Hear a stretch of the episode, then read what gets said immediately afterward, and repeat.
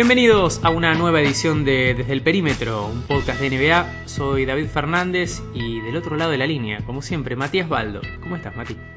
¿Cómo andas, David? ¿Todo bien? Todo tranquilo, todo tranquilo. Eh, algo abatido con las noticias que nos llegan de la NBA en estos últimos días. Eh, todas malas noticias.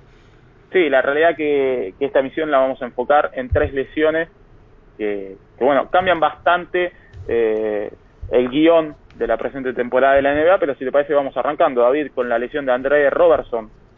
Eh, dale, arranquemos con, eh, digamos, la del equipo que mejor estaba jugando. O sea, probablemente para, a ver, a final de temporada sea la, la lesión más influyente, por lo menos en este curso.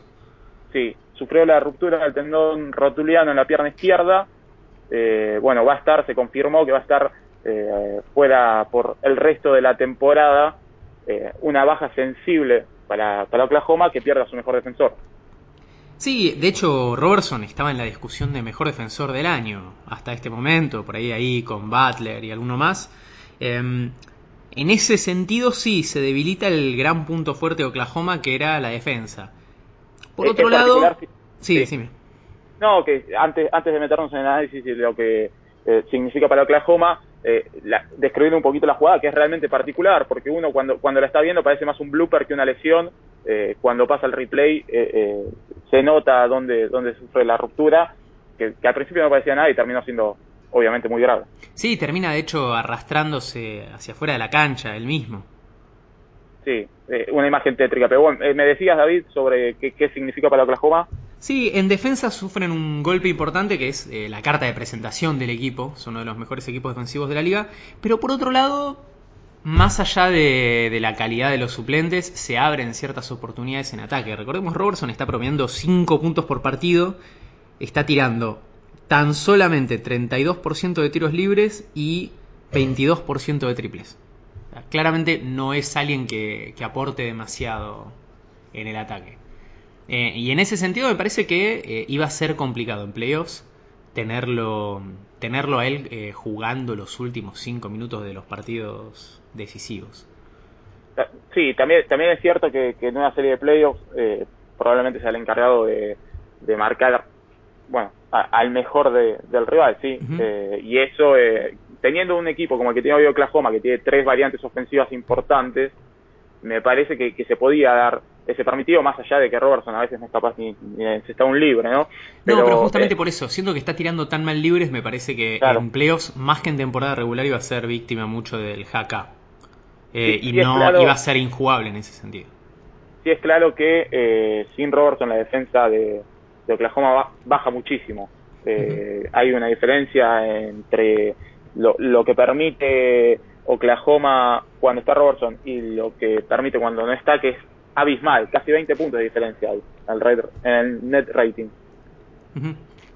Sí, de hecho, la diferencia entre los cuatro titulares, eh, aparte de él, de Oklahoma, con él y sin él, creo que es de 10 puntos en, en net Claro. rating- no, en rating defensivo solamente.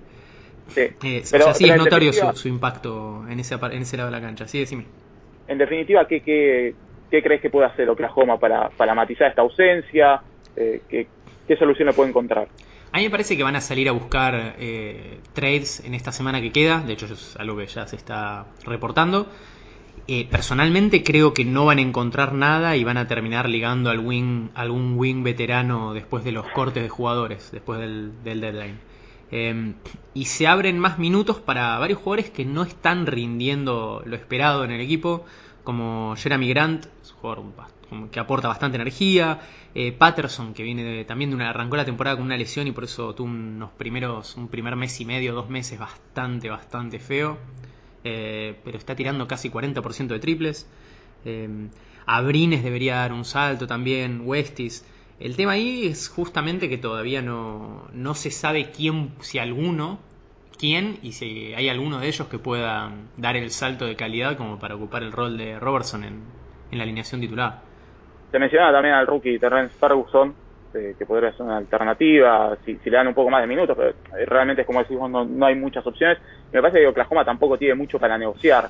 ¿Qué tiene como moneda de cambio eh, Sí, para no. ir en busca de alguien? Sí, no tiene sus propios picks por varios años por... eh, Hasta 2022. Claro, por el trade de Canter y alguno más que ahora no, no estoy recordando. Em, tampoco tiene espacio, espacio salarial, digo, está en una situación complicada. No, sería por interesante ver si pudieran eh, atacar, por ejemplo, un trade por Avery Bradley, que ahora nos enteramos hoy mismo que está disponible. Sería bastante interesante. Por eso, pero al margen Oklahoma me parece que queda, eh, si bien arrancó mal la temporada y fue ajustando, estaba en el mejor momento de, su campaña, me parece, eh, ahora vuelve casi a foja cero, porque es volver a ver qué puede generar de cara a playoffs en playoffs, más allá de que ahora está quinto en el oeste, creo que es uno de esos equipos que, nadie se hubiera querido cruzar. Ahora obviamente cambia, sin, sin Robertson sigue Melo, sigue Westbrook, sigue Paul George, pero ya no es lo mismo, me parece. Sí, pero igualmente creo que eh, puede no resultar eh, un golpe tan grande, si lo manejan bien.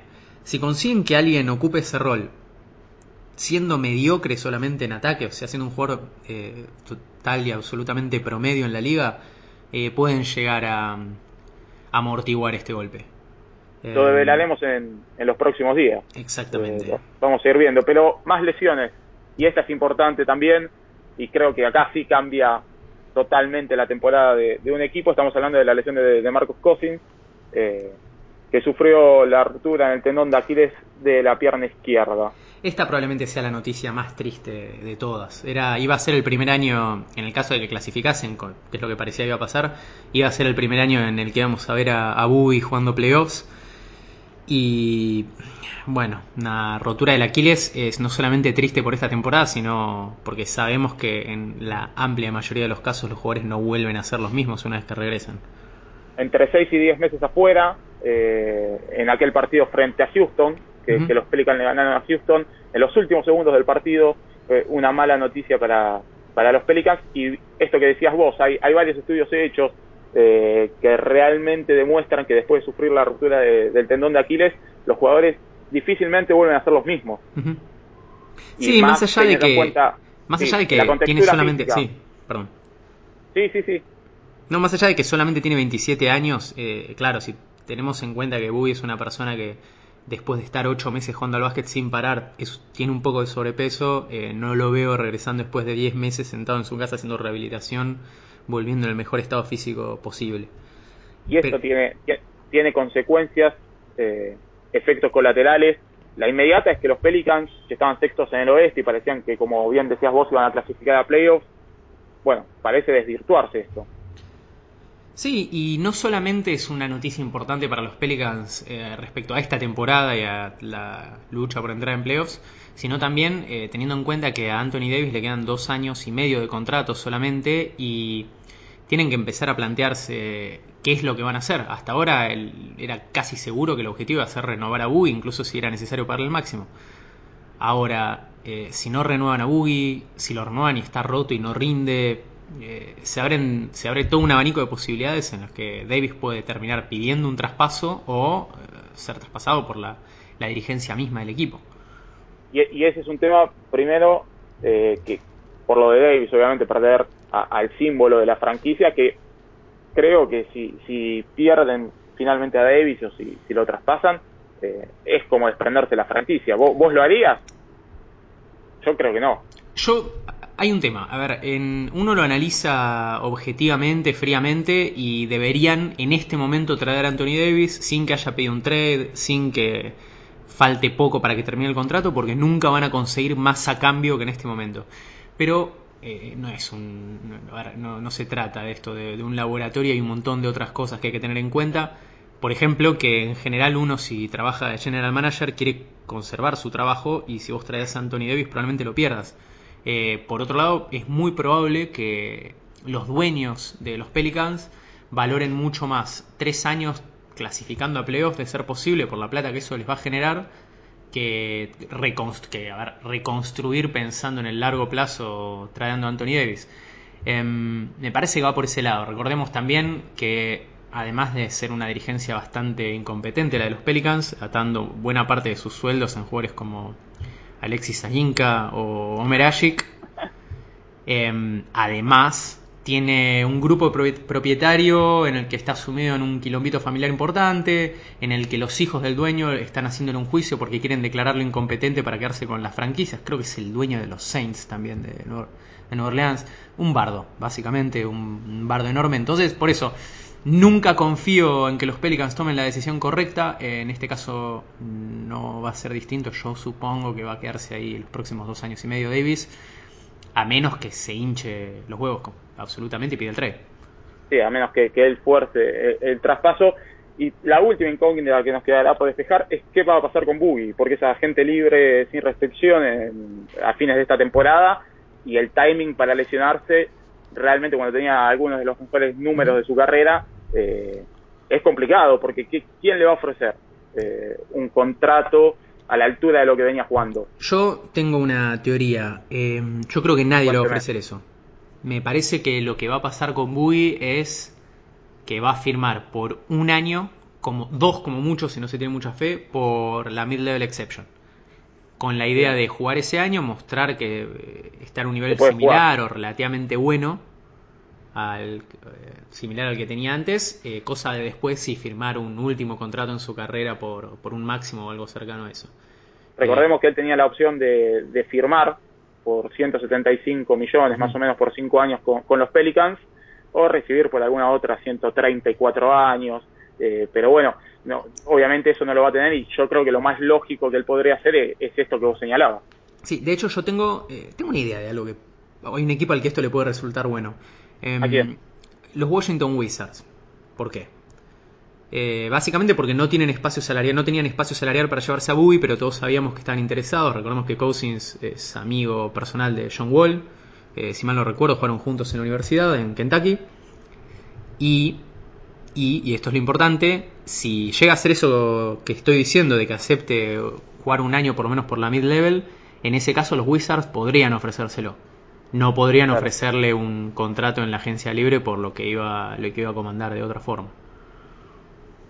Pero sin dudas, en definitiva, una de las lesiones que cambian totalmente la temporada de la NBA. Eh, vamos a la última, David, ¿te parece? Sí, esta lesión en sí no cambia demasiado porque ya no estaba jugando. A ver, no es una lesión, la noticia es Mike Conley, que venía teniendo bastante problemas, se decía cerca de la, en la región del Aquiles, va a ser operado del talón eh, una lesión del talón, no sé, específicamente creo que había una, tenía una protuberancia que le estaba causando dolor, algo por el estilo, no sé si era óseo. Sí, en el talón izquierdo. Claro. Em, se va a perder lo que queda de la temporada. Básicamente, si a mí me preguntás, eh, es la estrategia, la misma estrategia que usaron los Spurs en el 96-97 con, eh, con David Robinson para tanquear y quedarse con Tim Duncan la tenés bien en la memoria. La tengo bien adentro, porque nosotros, eh, los Celtics, tanquearon también y bueno, no, no, no, no pudimos tener a Tim Duncan lamentablemente. Em, así que me parece que es una buena decisión. Si no estás peleando por nada y Conley realmente tiene problemas casi crónicos en ese pie, mejor tratar de arreglarlo si es posible y de paso llevarte un pick top en este draft. Que quién sabe si con una pequeña ayuda de de las bolillas calientes o, y o frías trademark de David Stern em, puedan ligar. ¿Por qué no un Luka Doncic? ¿Dónde mejor, perdón, qué más querible que unos Memphis Grizzlies con Luka Doncic? No, sería hermoso, sería hermoso. Pero bueno, eh, Conley jugó 12 partidos esta temporada, no va a jugar más obviamente, y es algo que de todas maneras, más allá de, que podría volver, eh, a mí me preocupa que las últimas temporadas han sido eh, Conley ha sufrido lesiones y ya es algo sistemático. Si repasamos 2015-2016, jugó 56 partidos. Sí. 2016-2017, 69. Eh, no sé, para mí ahí hay una pequeña duda de, qué hacer eh, con el futuro de Memphis, pero es cierto, me parece la opción más, más lógica es, bueno, operate, nosotros tanqueamos, encontramos algo en el draft, sí. sería, sería ideal, eh, y mientras tanto nosotros, bueno, terminamos la temporada y vos te recuperás.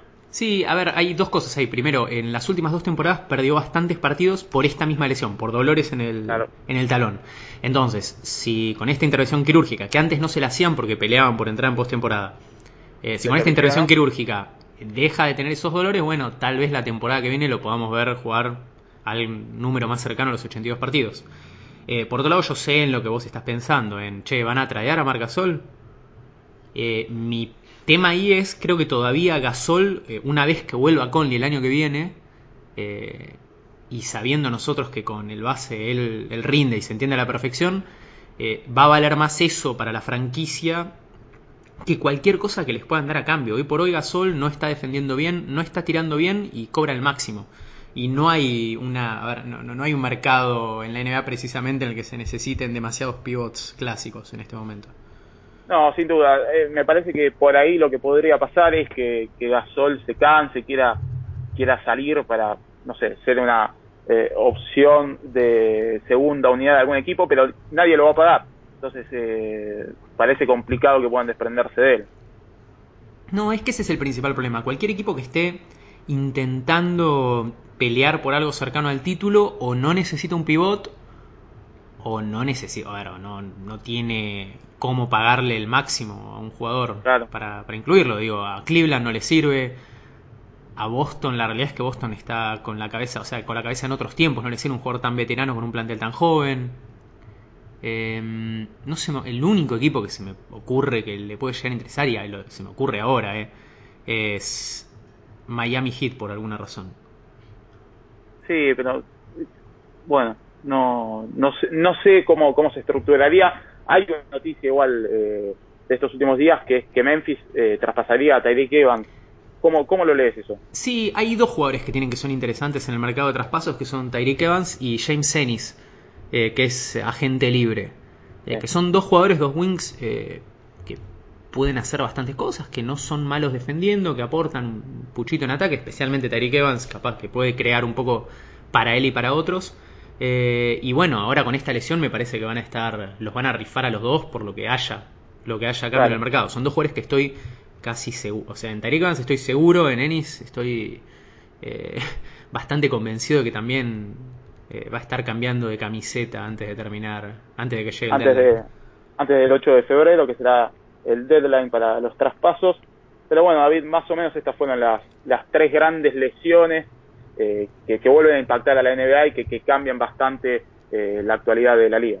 Bueno, perfecto, Mati. Entonces, eh, le avisamos a los que nos están escuchando que ahora en dos días, dos o tres días, vamos a estar sacando un nuevo episodio de este podcast hablando de justamente de una previa de este límite de, del periodo de traspasos en la NBA. Em, así que bueno, muchas gracias Mati como siempre muchas gracias a los que todavía nos están escuchando y bueno, nos escuchamos, nos vemos más adelante esta misma semana con un nuevo episodio de Desde el Perímetro. Take that for data.